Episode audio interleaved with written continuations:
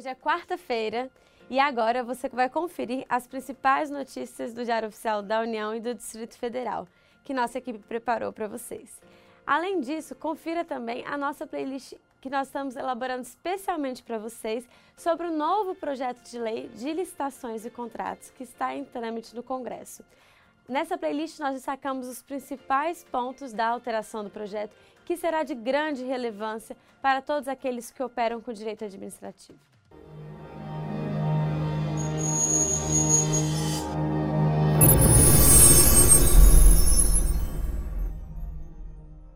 Destaque de hoje não é do Diário Oficial da União, mas é de suma importância para todos os gestores públicos. É que a nova lei de licitações pode ser votada hoje na Câmara. A expectativa é de que a votação se inicie a partir das 16 horas no plenário da Casa. O texto base já foi aprovado. Hoje, os deputados devem analisar apenas os destaques que modificam trechos específicos do projeto de lei. E agora sim, no Diário Oficial da União de hoje, nós temos uma portaria do Ministério do Desenvolvimento Regional que traz o resultado da seleção para a contratação de operações de crédito na área de saneamento básico.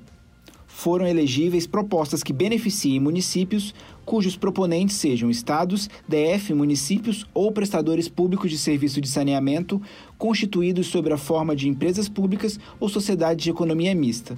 Nesse sentido, foram selecionadas propostas de operações de crédito observando o montante de recursos disponíveis para a contratação, considerando o orçamento do FGTS disponibilizado. O Ministério da Infraestrutura publicou uma portaria que trata da transferência de recursos via termo de execução descentralizada.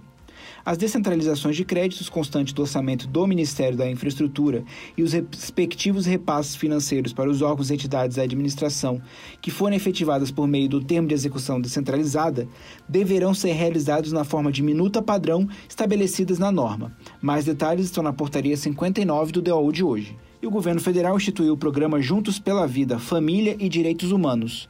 O programa será disponibilizado nas páginas do Ministério, na internet e na intranet, no endereço www.mdh.gov.br. O Ministério da Saúde divulgou uma listagem dos municípios que deixam de receber recursos por ausência de alimentação de sistema.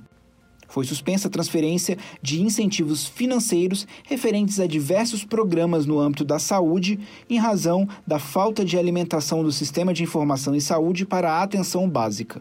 No Diário Oficial do Distrito Federal, Departamento de Trânsito reforça sistema de ouvidoria com procedimentos de efetividade. Os procedimentos devem garantir a participação popular e contribuir para o desenvolvimento e fortalecimento da cultura de cidadania e para o aprimoramento dos serviços públicos. Se você perdeu o resumo de algum dia, você pode recuperá-lo no site do Resumo DAU. Basta digitar no seu navegador www.resumodau.com.br. Tenham todos uma ótima quarta-feira e até amanhã. Este podcast é um oferecimento do Instituto Protege e da editora Fórum.